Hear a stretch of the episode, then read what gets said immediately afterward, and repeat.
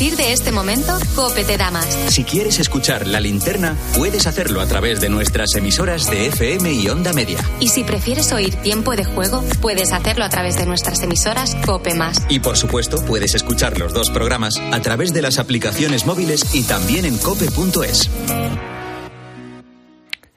Son las nueve, las ocho en Canarias. Seguimos contando la actualidad de este viernes que te resumo en varias claves. Con Expósito, la última hora en la linterna. Cope, estar informado. Noticia de última hora, COPE ha tenido acceso al borrador de la Comisión de Venecia sobre la ley de amnistía. En el texto se recalca que no es competente para abordar la constitucionalidad del texto y que de realizarse siempre sería preferible hacer esa amnistía mediante una reforma constitucional. No hacerla por tramitación urgente como se está haciendo. Bueno, añade que no intervendrá en una discusión política, en ningún momento avala la ley como ha vendido el gobierno desde media tarde. Segunda, el PP denuncia que Bildu ha rechazado un minuto de silencio en el Ayuntamiento Navarro de Berriozar en recuerdo de los guardias civiles asesinados por una narcolancha en Barbate. Cuando empezó el pleno, los concejales del PP se pusieron en pie para guardar un minuto de silencio. Se sumaron los socialistas, UPN, pero el alcalde de Bildu siguió con su rollo y con el pleno. Desde el Partido Popular vamos a iniciar este pleno con este minuto de silencio y animamos al resto de corporativos que de conciencia así crean conveniente hacerlo, que se sumen a esta petición. Bien, eh, continuamos con el pleno. Segundo punto, resoluciones de alcaldía el alcalde de a lo suyo. Tercera, investigan la muerte de un niño de cuatro años dentro de una secadora en su casa en Mallorca. La abuela y otro familiar estaban cuidando al pequeño. Al parecer, en el momento del suceso, la abuela había salido a la calle. La otra persona estaba durmiendo. Los padres se encontraban al menor asfixiado. Y cuarta, encuentran muertas a dos hermanas de 73 y 72 años en Toreno, en León. La primera hipótesis apunta a una intoxicación por monóxido de carbono. Según los vecinos, una de ellas vivía en una residencia. Su hermana había venido desde Barcelona para acompañarla al médico. Ambas pasaron la noche en casa de los padres y han muerto.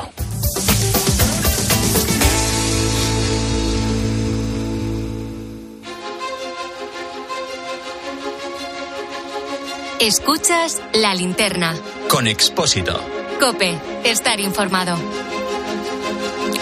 Según la empresa de control Rentoquil, las plagas que más afectan a España son las cucarachas, los roedores, los xilófagos. Una hay otra que no está tan a la vista, o sí, una plaga tranquila que se basa en el clientelismo y que se mueve en zonas de sombra administrativa. Afecta a la gente con poder, representa una traición a la confianza pública. España conoce esta plaga muy bien, sí, la corrupción. No han pasado dos semanas desde que se destapara el llamado caso Coldo. En esta linterna te hemos contado la investigación, pero queremos cambiar la perspectiva. Cada día que pasa, esta trama alarga a los implicados. La información, los nuevos actores, el caso no deja de crecer y sinceramente uno ya se pierde. Por eso, hoy en nuestro tema del día, vamos a intentar vamos a intentar saber quién es quién, una especie de who is who, como aquellos libros, para intentar para intentar comprender la cosa.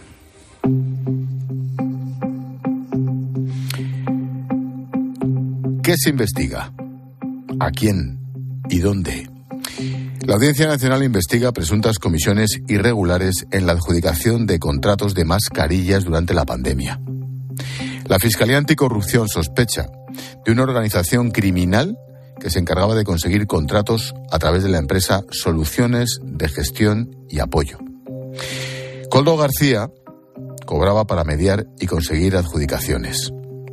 Ramiro Grau es abogado y fue la primera persona que denunció el caso a la Fiscalía lo hizo en 2020 y hemos hablado con él. Estuve preguntando a varios de ellos por esta empresa, nadie sabía absolutamente nada. Incluso fui al registro mercantil, vi que en el año 2019 no habían facturado ni, una, ni un euro, nada, ni, ni un céntimo de euro. O sea, que era una empresa realmente inactiva y que además acumulaban pérdidas millonarias de un millón y pico de euros. La fiscalía tenía que investigar esto.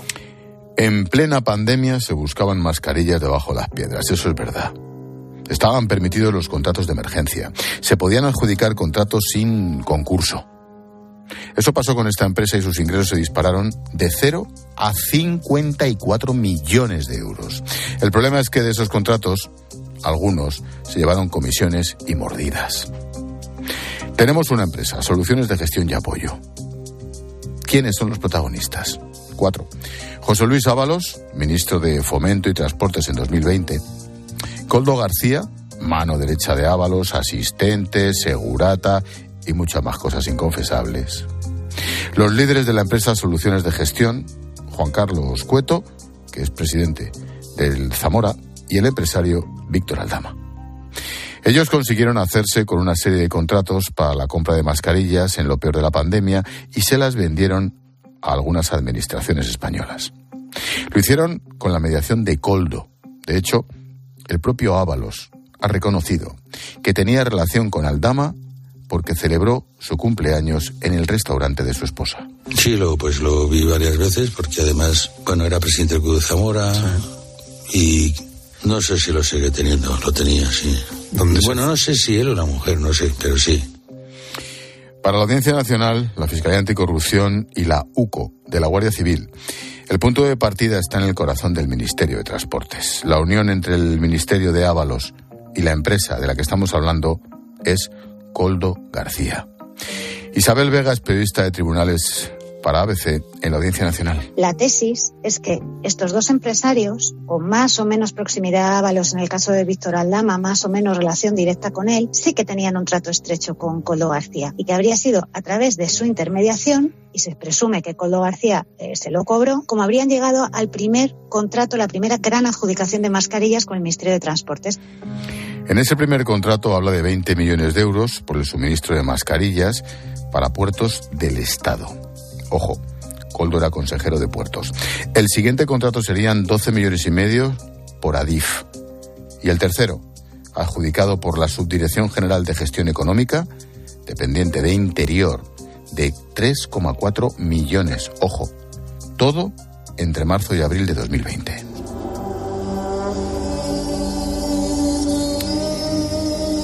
Tenemos cuatro protagonistas.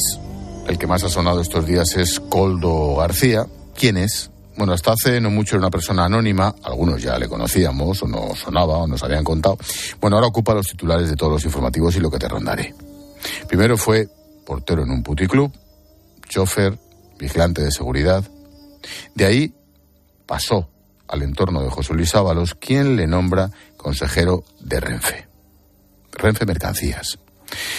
El alcalde socialista de León, José Antonio Díez, mantuvo un rifirrafe con Coldo en 2021, lo ha contado estos días atrás, cuando el alcalde le reprochó a Ábalos que no acudiera a atender sus reclamaciones por problemas en la red de trenes en esa, en esa provincia y, claro, en la capital, León.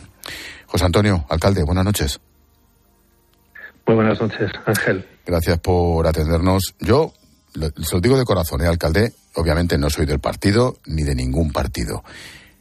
Pero lo tienen que estar pasando muy mal, sobre todo en lo personal, ¿no? Más allá de quién es quién, ¿no le parece?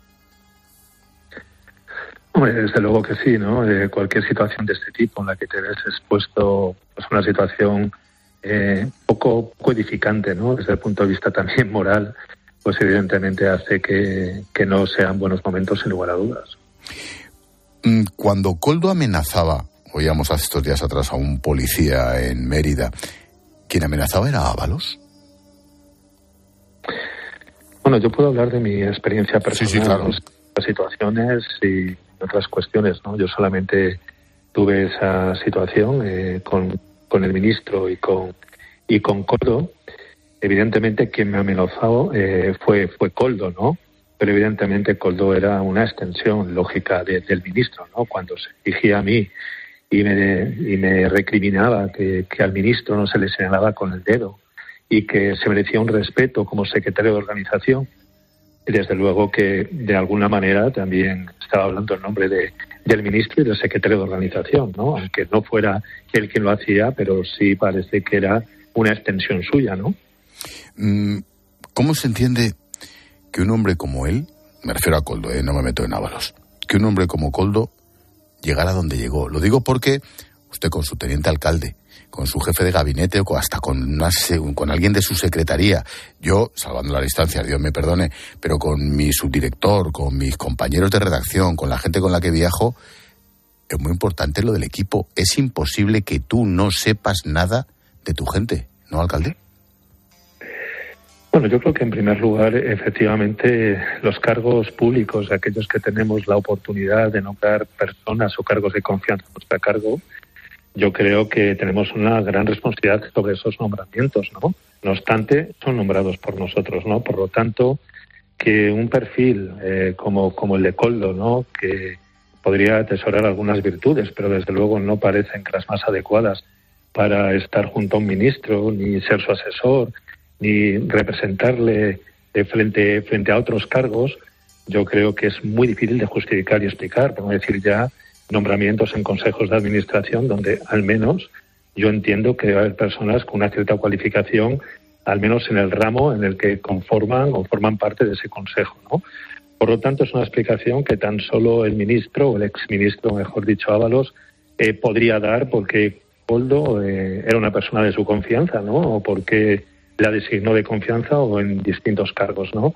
Pero ya digo que yo creo que las personas que nombramos a personas eh, de confianza, asesores, etcétera, eh, yo creo que tenemos una cierta responsabilidad sobre sus acciones y sobre sus hechos. Por lo menos no podemos esgrimir el desconocimiento absoluto sobre aquello que hacen o que practican, ¿no? No es lo mismo lo que me ha dicho usted respecto igual un teniente alcalde, porque a veces nuestros compañeros de partido, nuestros compañeros de lista, no siempre los elegimos los que los que estamos encabezando las mismas, pero las personas de confianza, evidentemente sí. Claro, lo entiendo.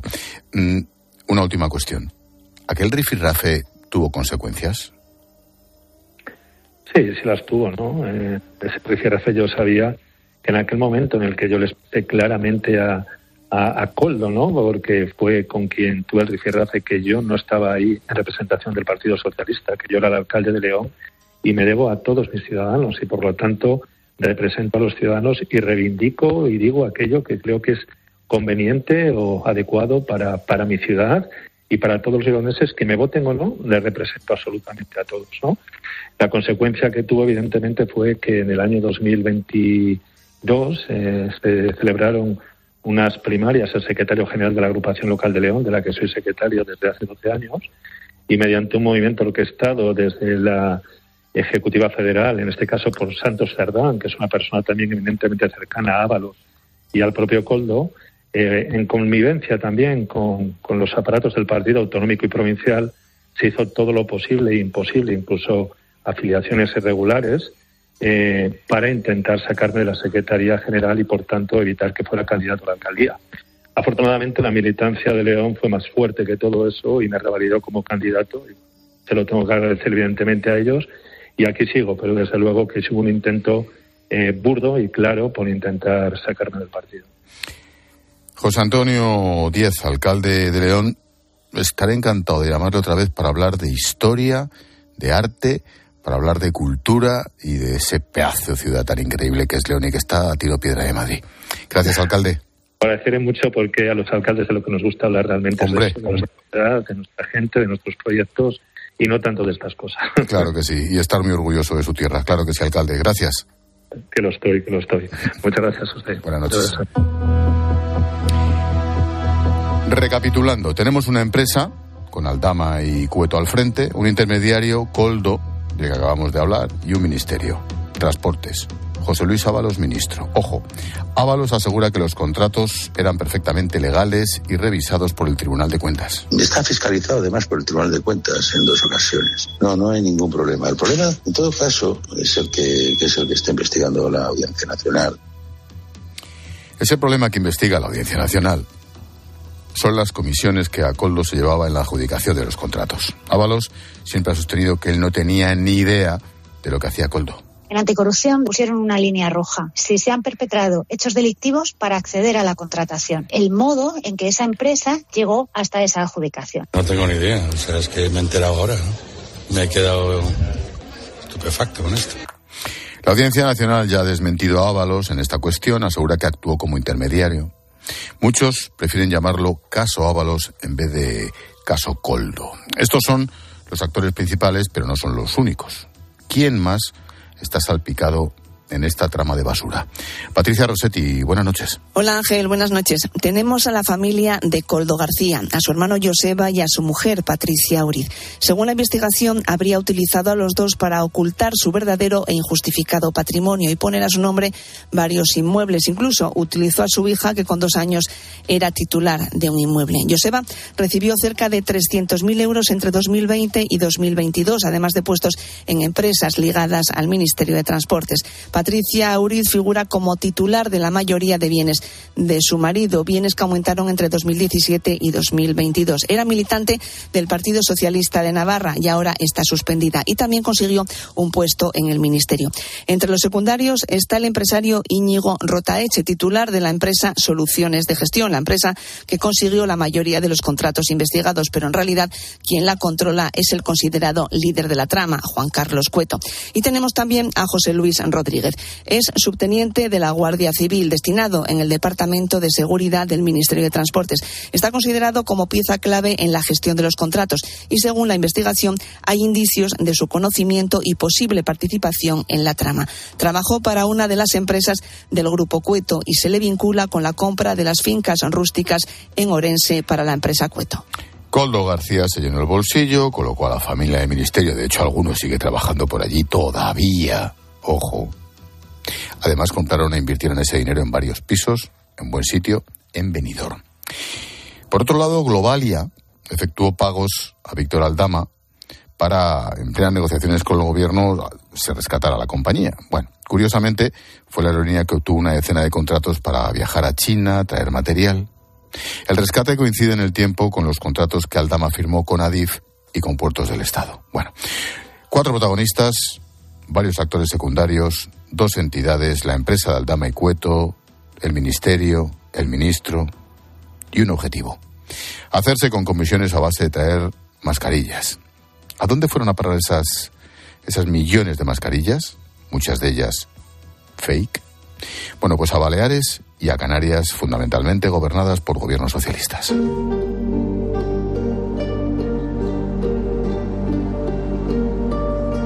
A día de hoy son ya demasiadas dudas, son ya demasiadas sombras y que los españoles no merecen que la tercera autoridad del Estado esté envuelta presuntamente en toda esta trama sin dar ninguna explicación. Ya no hay salida. O se dan todas las explicaciones o se cuenta absolutamente toda la verdad a los españoles o Francina Hermengol no puede seguir ocupando su, cargo.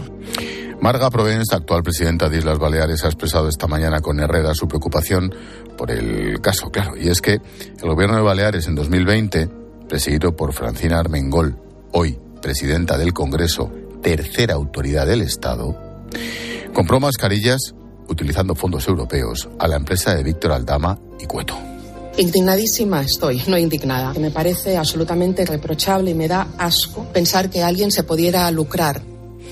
A pesar de la indignación y del asco, Francina Armengol les dio 3,7 millonazos de euros y aunque las mascarillas llegaron defectuosas, nadie reclamó ese dinero de vuelta. De hecho, hoy hemos sabido que Armengol avaló esa compra, a pesar de que sabía eran fraudulentas. El día que Francina Armengol salía del gobierno y entraba Marga Provence, tres años después de la compra, emitió una reclamación para intentar recuperar el dinero. Cuando esa reclamación llega a oídos de los empresarios de Alama y de Cueto, empiezan otra vez las comunicaciones con Coldo. Le están pidiendo que despliegue influencias para que eh, se frustre la reclamación y no llegue a buen puerto.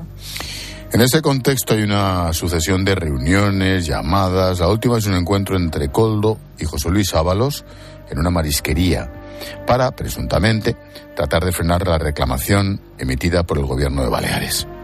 Esa reunión se produce el 10 de enero, ojo, hace mes y medio. Hay hasta fotos de la Guardia Civil. Por otro lado, el Ministerio del Interior también compró mascarillas por valor de 3,4 millones de euros y el propio Marlasca aseguró que se había decantado a hacerlo por la empresa de Coldo tras la recomendación de Ábalos.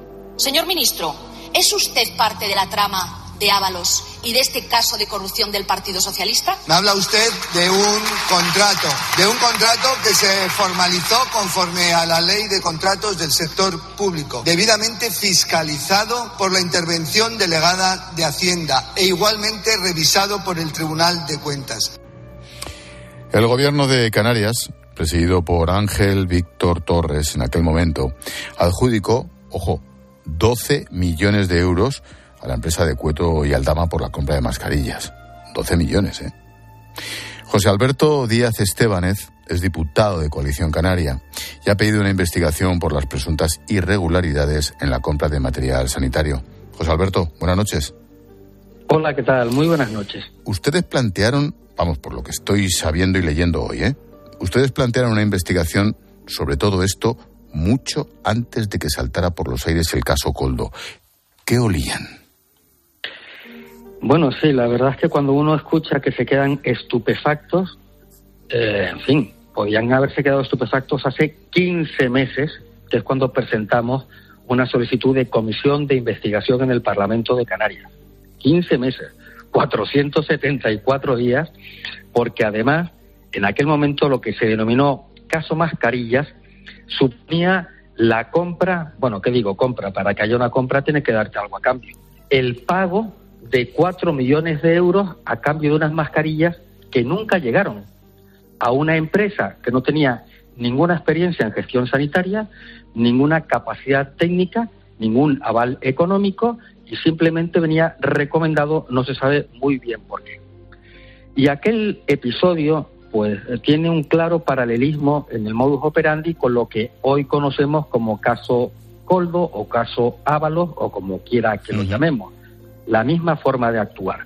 Probablemente, si no se hubiera amordazado la posibilidad de esa investigación en el Parlamento de Canarias sobre aquel caso, y además, si no se hubiera destruido literalmente un informe previo de la audiencia de cuentas que ponía negro sobre blanco numerosas irregularidades en todo el sistema de contratación, probablemente no estaríamos estupefactos hoy. Ya. Lo sabríamos muchos meses antes y otro gallo nos cantará. Mm, la pregunta es una evidencia, pero quiero escuchársela, José Alberto. ¿Quién presidía Canarias cuando se les denegó esta comisión de investigación? Pues la misma persona que ayer decía que estaba dispuesto a dar respuesta a cualquiera, en cualquier momento y en cualquier lugar. Don Ángel Víctor Torres, presidente del Gobierno de Canarias y presidente del Comité Gestor de la Crisis en el momento de la pandemia. Es decir, ese comité de gestión compuesto, es que somos tan originales en Canarias que hacemos un comité de expertos en el que hay ocho políticos y cuatro técnicos. Bueno, pues ese presidente era Ángel Víctor Torres y es el, que daba las órdenes y las recomendaciones para hacer las contrataciones al eh, Servicio Canario de Salud. Por supuesto, era un gobierno presidido por el Partido Socialista, pero que además tenía como socio a Podemos, a Nueva Canarias y a la agrupación socialista Gomera. Que puede, que puede, salir mal, dice la COPE. Claro. Ninguno de ellos respaldó la comisión de investigación y en un hecho también inaudito en democracia, no solo no permitieron esa comisión, es que ni siquiera dejaron debatirla en un pleno del Parlamento. Es más, ni siquiera dejaron leer en voz alta el contenido de la propuesta de la creación de una comisión de investigación, como tú dices. ¿Qué podía salir mal? José Alberto, mm, en fin, si hay alguien enamorado de Canarias, fuera de los canarios, soy yo. Mm, igual puede haber alguno, pero más, no. ¿Qué pasa en Canarias con todo este caso o con el Tito Berni, por ejemplo? ¿Por qué? Pues, pues que se ha creado un caldo de cultivo y es lo que más nos preocupa. Eh, a ver, siendo grave y repugnante un hecho de, de, estas características, un acto del latrocinio, como es claramente este acto de corrupción, lo más grave es la sensación de impunidad y de sistemática que se había instalado en el gobierno de Canarias. Veníamos también, venimos de conocer el caso del Tito Berni. Todos lo saben, el Tito Berni era el director general de ganadería del gobierno de Canarias, es elevado a los altares del Congreso de los Diputados y como aquí tienen esa consideración casi hereditaria del poder, ese puesto lo heredó su tío, su sobrino, Taiset Fuentes, y es el origen de toda la trama de, mm, en fin, de compraventa de favores en materia de subvenciones y de expedientes en ganadería en Canarias. Ese caso que te comentaba antes, el caso mascarillas, es un caso muy claro y evidente porque no solo no llegaron las mascarillas, sino que llegó ocho meses después un cargamento de falsificaciones que fue incautado y triturado por agentes de aduanas porque no estaban homologadas ni era, era claramente una falsificación, con un certificado falso proveniente de un vuelo de Etiopía, que podía salir mal. Hmm. Y después nos hemos enterado de esta trama ya más ligada específicamente a Coldo, donde por cierto también había hecho visitas a Canarias, supongo que no tan enamorado como tú, pero el señor Ábalos y el señor Coldo debían ser muy enamorados de Canarias. Otro, tipo, otro tipo de amor, lo dejamos ahí. Era otro tipo de amores, porque con ocasión además de visitar la crisis migratoria terrible que estamos padeciendo y todo lo que tiene que ver con salvamento marítimo, él aprovechó y se quedó por aquí un fin de semana en un hotel de cinco estrellas a todo lujo, que fue un auténtico escándalo. Bueno, pues todo eso se produjo también aquí. Y hace apenas dos días nos hemos enterado que también dentro de otra querella que está presentada por Fiscalía Anticorrupción, hay en cuestión otra contratación que puede sumar otros 23 millones de euros. Es decir, eh, no tanto solo por la relación contractual, sino por posibles delitos societarios o fiscales que pudieran haberse eh, lucrado con aquel dinero. Si me preguntas qué es lo que pasaba en Canarias, pues que tuvimos la mala suerte, supongo, y la desgracia de conformar un gobierno de retales encabezado por el Partido Socialista y con socios que eran colaboradores necesarios, cuando no cómplices, en toda esta miseria moral. Bueno, algunos nos encargaremos, en la medida que podamos, de reivindicar las Islas Canarias, de verdad, y lo digo de corazón, ¿eh? y de, vender la maravilla que es ese paraíso y, su gente, que la mayoría son gente de, más, que, más que de bien. José Alberto Díaz Estebanez, diputado de Coalición Canarias, en su tierra. Gracias y suerte. Un cordial saludo para todos. Muchas gracias.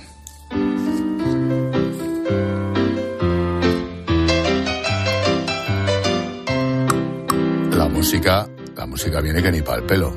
¿Te acuerdas del golpe? De esos golferas. Paul Newman y Robert Redford. Bueno, pues salvando la distancia, que me perdonen la familia Newman y Redford. Imagínate a Coldo y Ábalos.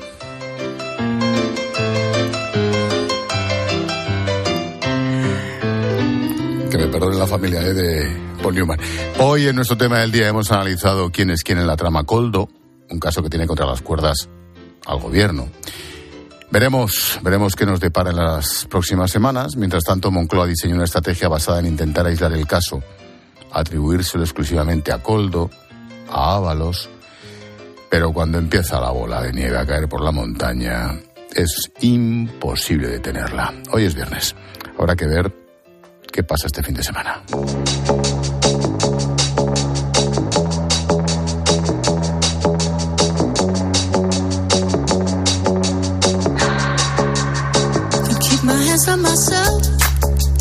El lazo a nuestro tema del día lo pone Jorge Bustos y esto, el tema Goldo, pues como que no ha hecho más que empezar, ya vamos sabiendo quién es quién. ¿Qué tal, Jorge? Buenas noches. Buenas noches, Ángel.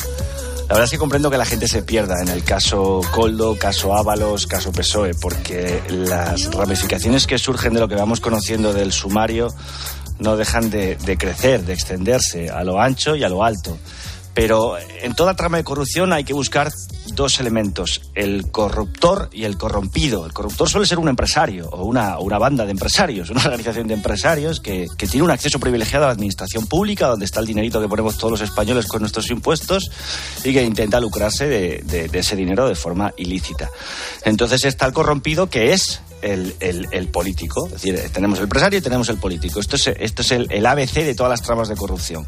¿Quién estaba en el centro del núcleo empresarial? El tal Víctor Aldama, un personaje tan ridículo que se paseaba con un Ferrari por Zamora. Debe ser el único Ferrari que se pasea por Zamora, pero así son los empresarios castizos corruptos españoles. Bien, presuntamente, presuntamente. Y en el otro lado, ¿quién está? No está Coldo. En el otro lado está Ábalos. ¿Por qué está Ábalos? Porque es la clave de todo este asunto, José Luis Ábalos. Porque unía a su poder orgánico en el PSOE como secretario de organización el presupuesto más elevado de todo el gobierno de España. Es decir, tenía todo el poder político del partido y tenía todo el poder económico de la administración del Ministerio de, Obras Públicas, el que más dinero tiene. Eso le daba un poder inmenso. Por tanto, aquel a quien Ábalos decía que había que contratar, con quien había que contratar, pues lo contrataron. Y en esa, y en esa trampa, o en esa trampa de buena fe o de, o de mala fe, cayeron Francina Armengol, Ángel Víctor Torres, Salvador Illa, Fernando Grande Marlasca y lo que sigamos conociendo. Pero no nos perdamos en la trama. El centro es el Partido Socialista Obrero Español, capitaneado por su secretario de organización, en un momento donde las administraciones estaban eh, agonizando por conseguir mascarillas a cualquier precio y sin controles suficientes. Y de esa necesidad se aprovecharon los desalmados del ámbito privado, pero también del ámbito público.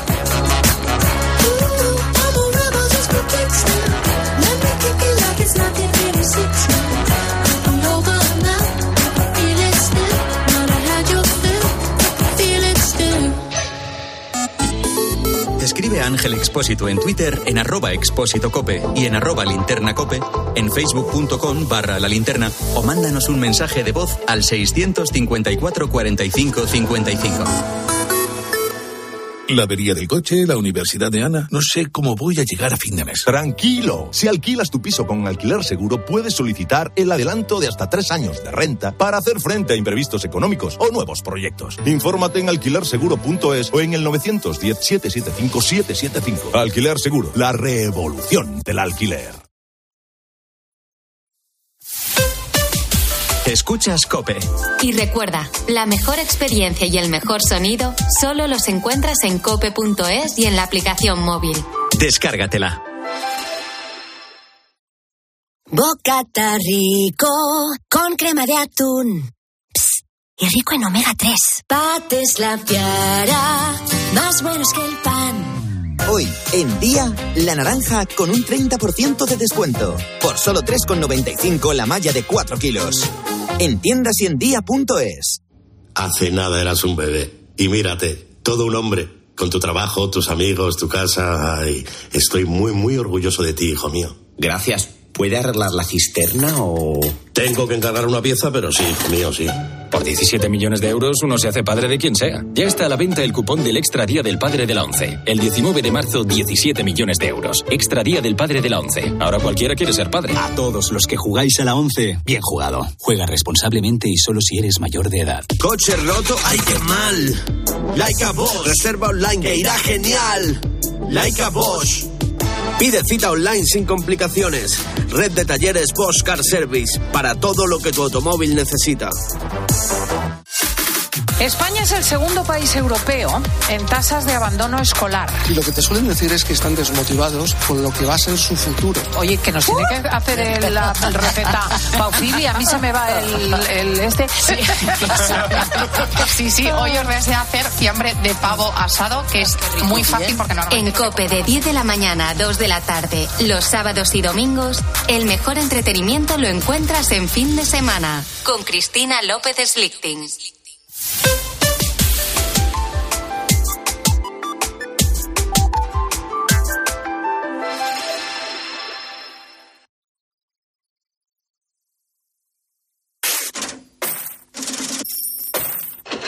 Expósito.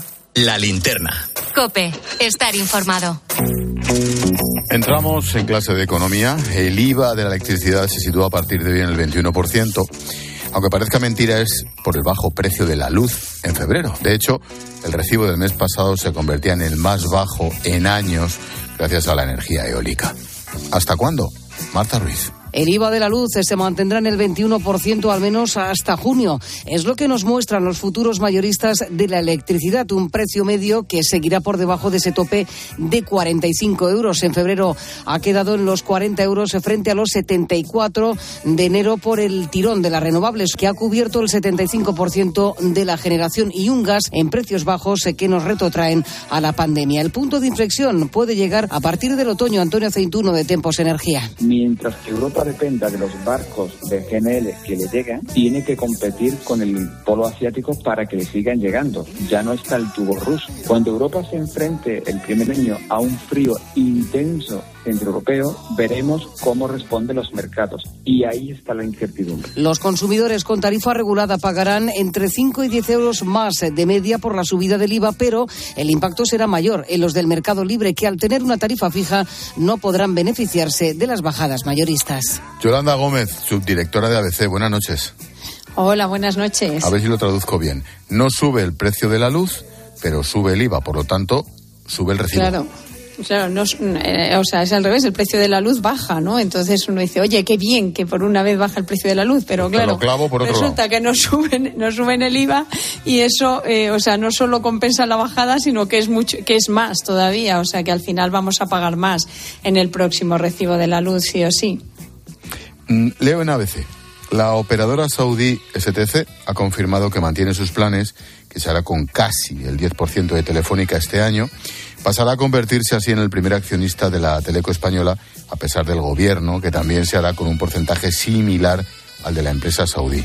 ¿Cuáles son los siguientes pasos en estas dos operaciones que van en paralelo, Yolanda. Pues sí, no. De hecho, hoy los saudíes estaban bastante callados y había quien decía que no iban a sobrepasar ese 4,9% que ya tienen, que a lo mejor el 5% que tienen derivados, que incluso se lo podrían vender a la SEPI, pero de eso nada. Hoy, en, hoy al presentar las cuentas, la Saudí ha dicho que le ha dicho a los inversores que, que no, que su objetivo es coger ese 9,9%, que se da el plazo de un año para obtener el, para obtener el permiso de los reguladores, ¿no?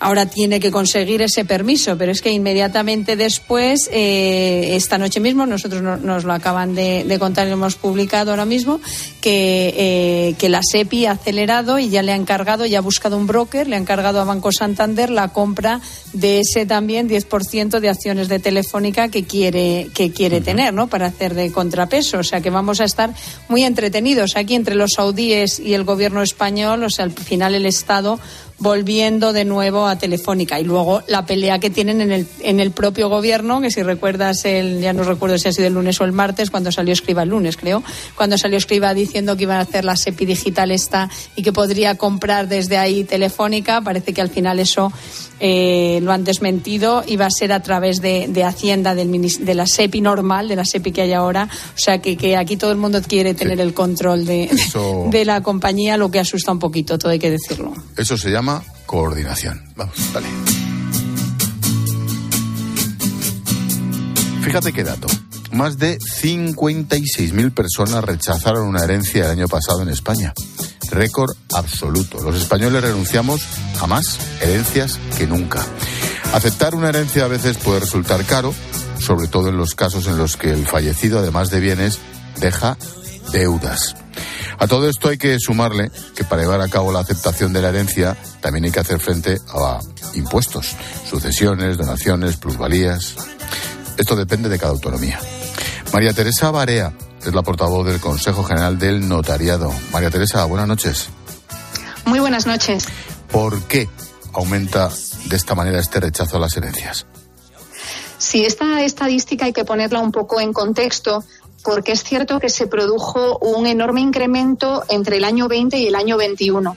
Hay que tener presente que a raíz del COVID se produjo un enorme incremento, desgraciadamente, de fallecimientos.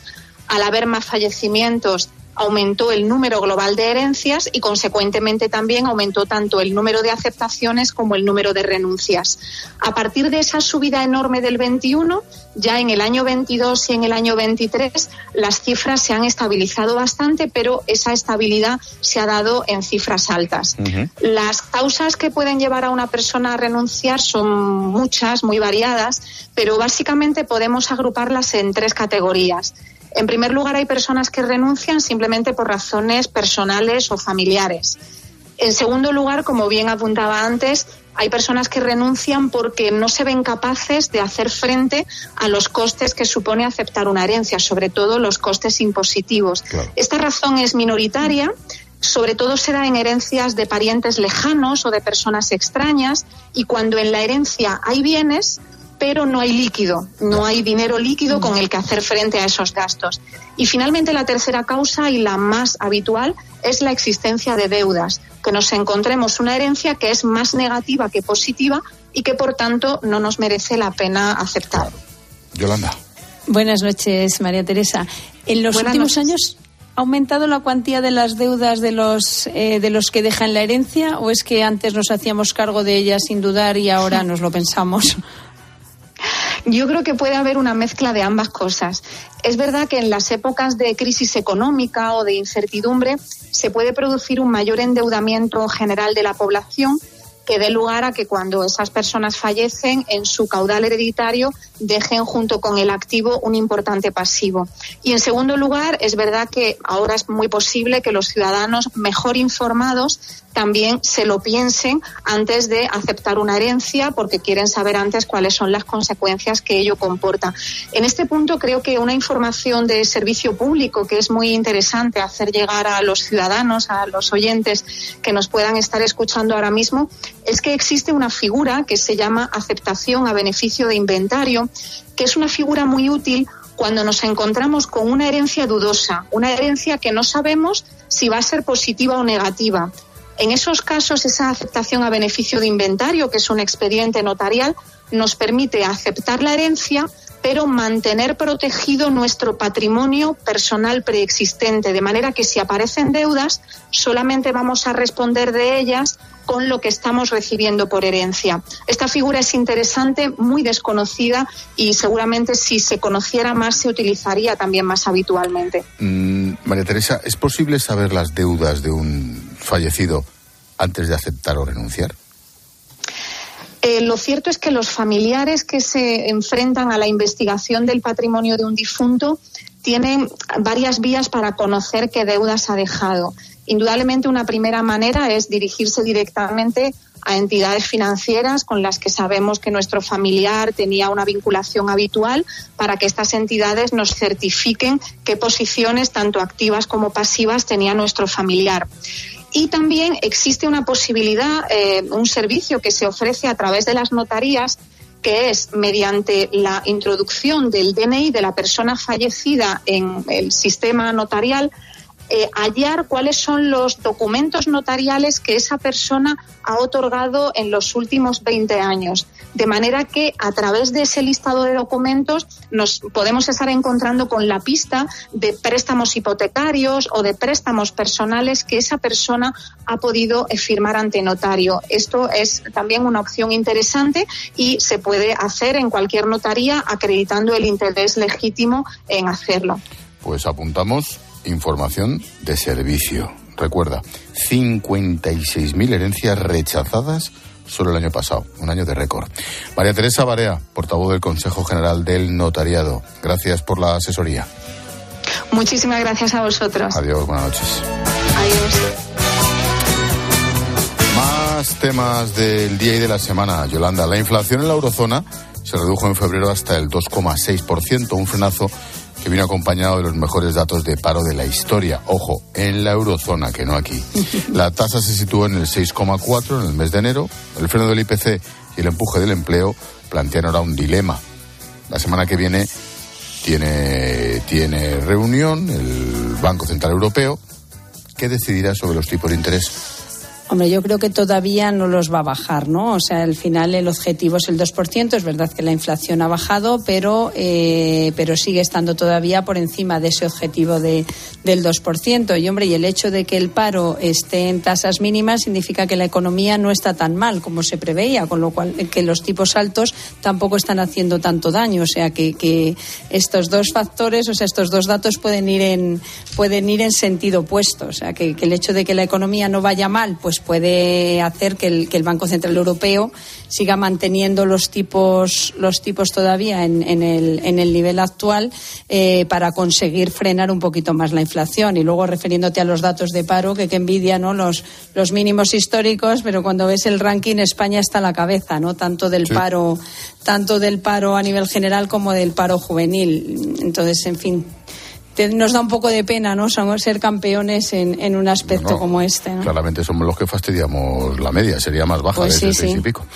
El gobierno prepara una reforma para facilitar la prejubilación en las profesiones con más riesgo. Se tendrán en cuenta los índices de enfermedad, siniestralidad a partir de ciertas edades. ¿A quién y cómo? Susana Moneo, buenas noches. Hola, buenas noches, Ángel. La ley actual ya reconoce el derecho a adelantar la jubilación en algunos sectores, atendiendo a la siniestralidad o enfermedades profesionales. Trabajadores del mar, el campo, la construcción, policías o mineros. Pero el reglamento está obsoleto. No solo en la fórmula de cálculo, la realidad sociolaboral ha cambiado. Dolores Carrillos, profesora de Comillas y CADE. Es muy fácil decir que los sectores más peligrosos por el número de bajas son, porque así lo establecen los índices, la construcción, el transporte, pero luego puede alguien que cuida de un tercero mayor que tiene que mover pesos con 65 años hacerlo. Y tiene condiciones de cotización para evitar la sobrecarga en la seguridad social. Está previsto con un incremento en la cotización, no solo para el empresario, sino también para el propio trabajador, o un incremento en las bases de cotización previas para que no se traspase a la seguridad el coste de la reducción de cuotas que va a tener la seguridad social. Antes de adelantar el retiro se contempla el cambio de puesto de trabajo. ¿Cómo lo ves, Yolanda? Hombre, a mí me parece que, que es positivo, ¿no? Porque, como decía la, la, profesora, se ha quedado anticuado. Yo creo que ahí podemos hablar de profesiones, probablemente las Kelly, si os acordáis, aquellas que se sí, reunieron sí. Con, con Rajoy, ¿no? Por el tipo de profesión que es. O esta nueva, vamos, no nueva profesión, pero mm, con la población cada vez más, más envejecida, pues todo el, todos los cuidadores, por ejemplo, que como también decía la profesora, cómo mantienes, o sea, una persona con 65 años, a ver cómo puede levantar el peso de, de, de, un inválido, por ejemplo, de una persona con movilidad reducida. Entonces, estos dos casos yo estoy segura que van a ser unos de los que van a incluir en este incremento del número de profesiones que se, que se puedan acoger a esta, a esta jubilación previa. Otra cosa es que, claro, es un nuevo impacto en, en las cuentas de la seguridad social que ya no están para muchas alegrías. ¿no? Por cierto, algún paréntesis profesiones de riesgo entre las que no está ser policía nacional o guardia civil. Cierro el pues paréntesis, sí. manda lo que manda. Oye, y una cosita más, Yolanda. El precio del alquiler sigue subiendo, se incrementó un 1,7% en febrero, ahora mismo se paga de media casi 13 euros por metro cuadrado. Si miramos al mismo mes de hace un año, el precio ha subido un 12%, es una pasta. Uh -huh. Los expertos dicen que todavía no ha llegado al pico. ¿La solución es topar precios como se ha intentado, se ha anunciado, se ha vendido esta semana? Pues la verdad es que no. O sea, yo creo que la experiencia nos dice, y ahí donde se ha aplicado, ¿no? Se aplicó año y medio en Cataluña, se ha aplicado en Berlín, se ha aplicado en París, hasta que los tribunales, yo creo que en casi todos los sitios lo han, lo han tumbado, pero no ha funcionado. Porque lo, lo primero que, la primera consecuencia es que lo que hace es limitar la oferta. Porque, oye, si a ti te obligan a poner un precio muy bajo y no te dan garantías, además de que luego lo vas a poder cobrar, porque ahí está todo el tema de la ocupación o lo difícil que es echar a un inquilino si no te pues lo que hacen los propietarios es que no se atreven a sacar esos pisos al alquiler. Si sacas menos pisos al alquiler, al final hay menos oferta, con lo cual a lo mejor cuatro te bajan el precio, pero si tienes muchos menos, o sea, no estás solucionando el problema y además lo que haces es que acaba, se acaba cobrando en negro y, y vamos, al final estropeas todavía más el mercado. Lo que tienes que hacer es aumentar la oferta. Ya vemos que, o sea, nadie tiene una varita mágica porque no hay manera de, de bajar los precios y vemos cómo van, cómo van subiendo, pero yo creo que hay que actuar eso por el lado de la oferta, por poner eh, más, más pisos en alquiler, por facilitar a los, a los inquilinos, a los propietarios, perdón, que se pongan, no tanto con, con temas fiscales como sobre todo. Yo creo que lo, la gente la garantía que quiere es que va a cobrar eh, eh, su mensualidad, pase lo que pase, ¿no? Y que si un señor no le paga, pues al mes siguiente lo pueda echar, no que tenga que aguantar un año pagando el propio propietario muchas veces la luz, el agua y no sé cuántas cosas más y encima te dejan el piso destrozado, ¿no? Yo creo que con garantías muchos propietarios bajarían los precios si tuvieran esa garantía de que van a cobrar la mensualidad fija y que, y que van a dejar, van a tener bien el piso cuidado, ¿no? Menudo panorama. Mm, Yolanda pues sí. Gómez, subdirectora de ABC, como siempre. Gracias. Gracias a vosotros. Buenas noches. Adiós. Chao. Adiós.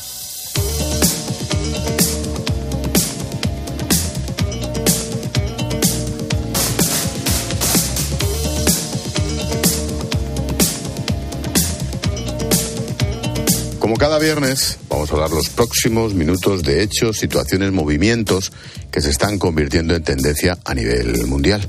Lo hacemos con nuestra vecina de arriba, Ana Samboal. Buenas noches. ¿Qué tal, Ángel? Buenas noches. ¿Con qué tendencia nos sorprendes hoy? Pues hoy te traigo las tendencias de consumo de 2024. Te pregunto, ¿dónde invitarías a alguien a una primera cita? ¿Al cine, al restaurante? A ver, mójate. Yo a un restaurante.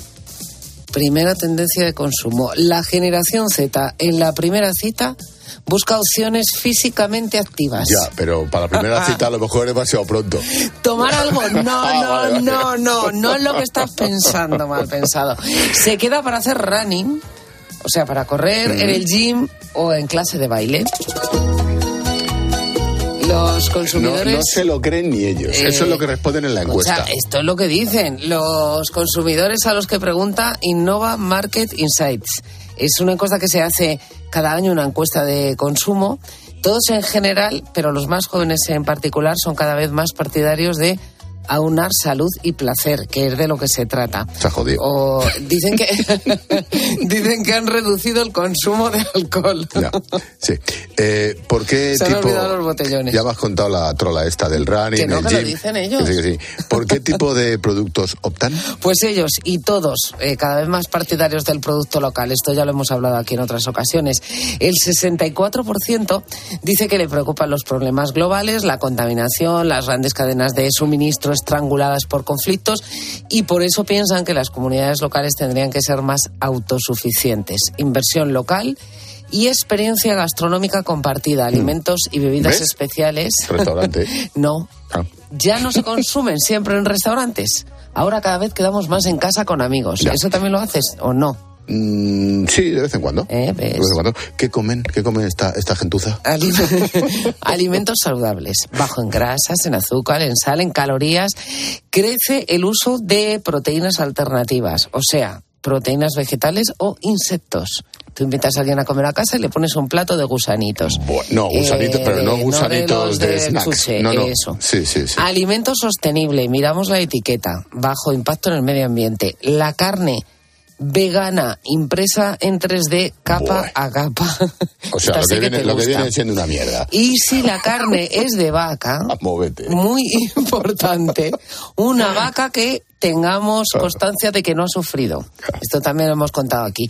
El envasado, también sostenible, mejor biodegradable. Y ojo que vienen los alimentos personalizados. La industria alimentaria va por ahí. No me preguntes cómo, porque no he logrado averiguar cómo te hacen un alimento personalizado.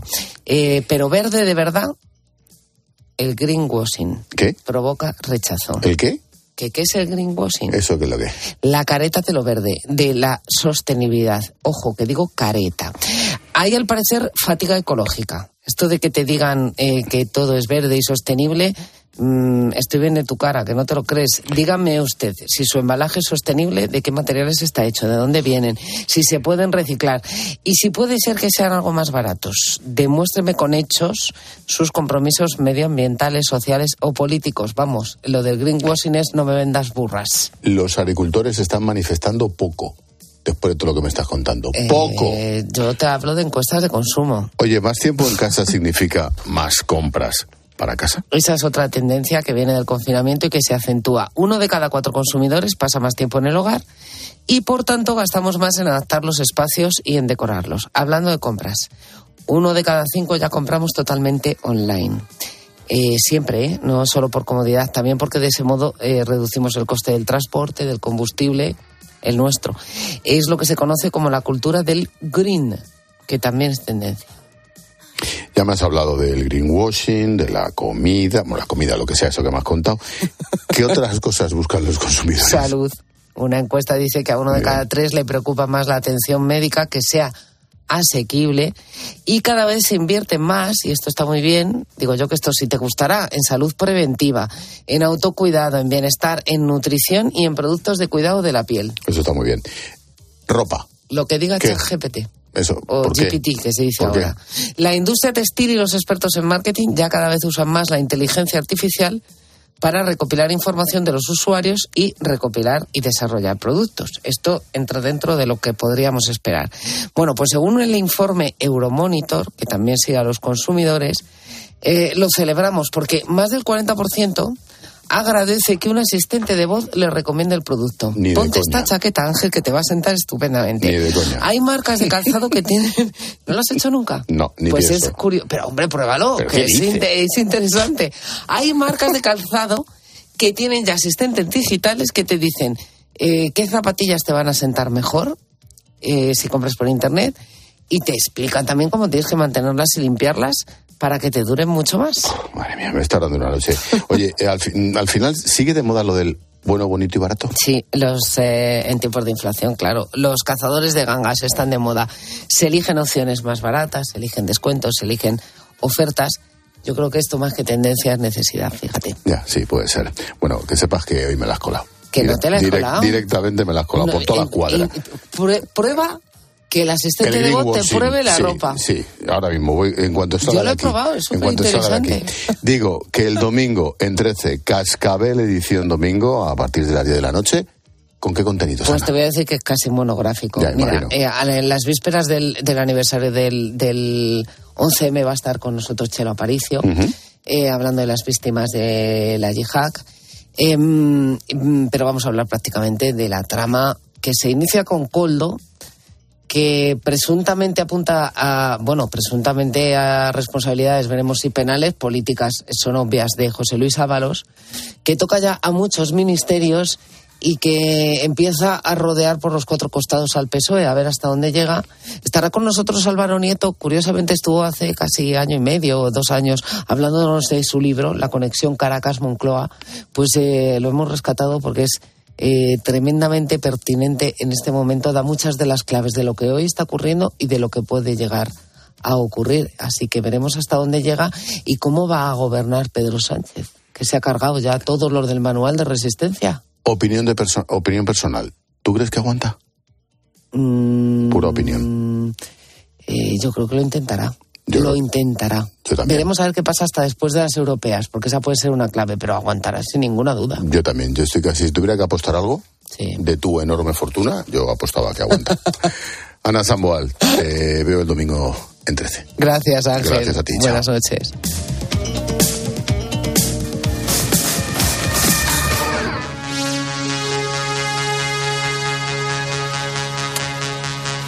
A esta hora, como cada viernes, el teniente general Miguel Alcañiz nos da un puntazo de valores y recursos humanos. ¿Qué tal, Miguel? Buenas noches. ¿Qué tal Ángel? Buenas noches. Hoy hablamos de uno de los héroes del edificio en llamas de Valencia. Uno de los grandes protagonistas del incendio que arrasó el bloque de viviendas de Campanar en Valencia es el conserje Julián García. Subió varios pisos y fue llamando puerta por puerta para alertar a los vecinos de las proporciones y avance del pavoroso fuego. Son muchos los residentes que afirman su labor heroica, evitando que el balance de fallecidos fuera mucho mayor. En las diversas entrevistas que le han realizado, con una humildad propia de un verdadero valiente, siempre afirma, ayudé todo lo que estaba en mi mano hasta que el humo me dejó. Solo cumplí con mi deber. Julián ha perdido su trabajo, pero me consta que ha recibido ofertas que premian su valor. También se alzan voces que piden un reconocimiento. Estoy seguro que la Dirección General de Protección Civil ya tiene reservada una medalla para este singular líder. Afortunadamente, estamos de enhorabuena porque todavía en este mundo hay muchas más personas buenas que malas. Buen fin de semana, Ángel.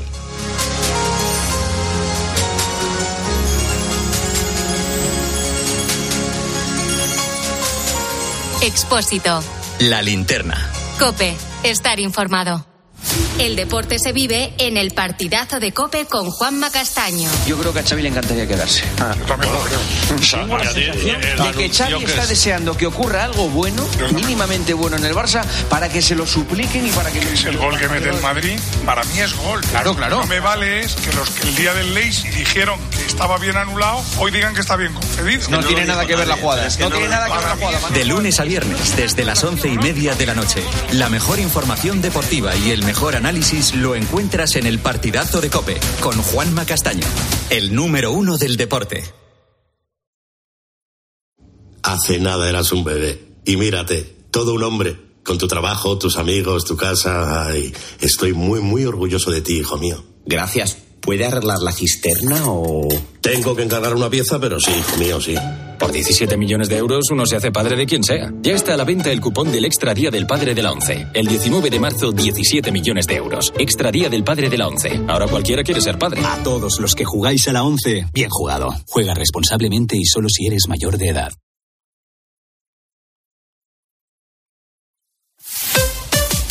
Escuchas la linterna. Y recuerda, la mejor experiencia y el mejor sonido solo los encuentras en cope.es y en la aplicación móvil. Descárgatela.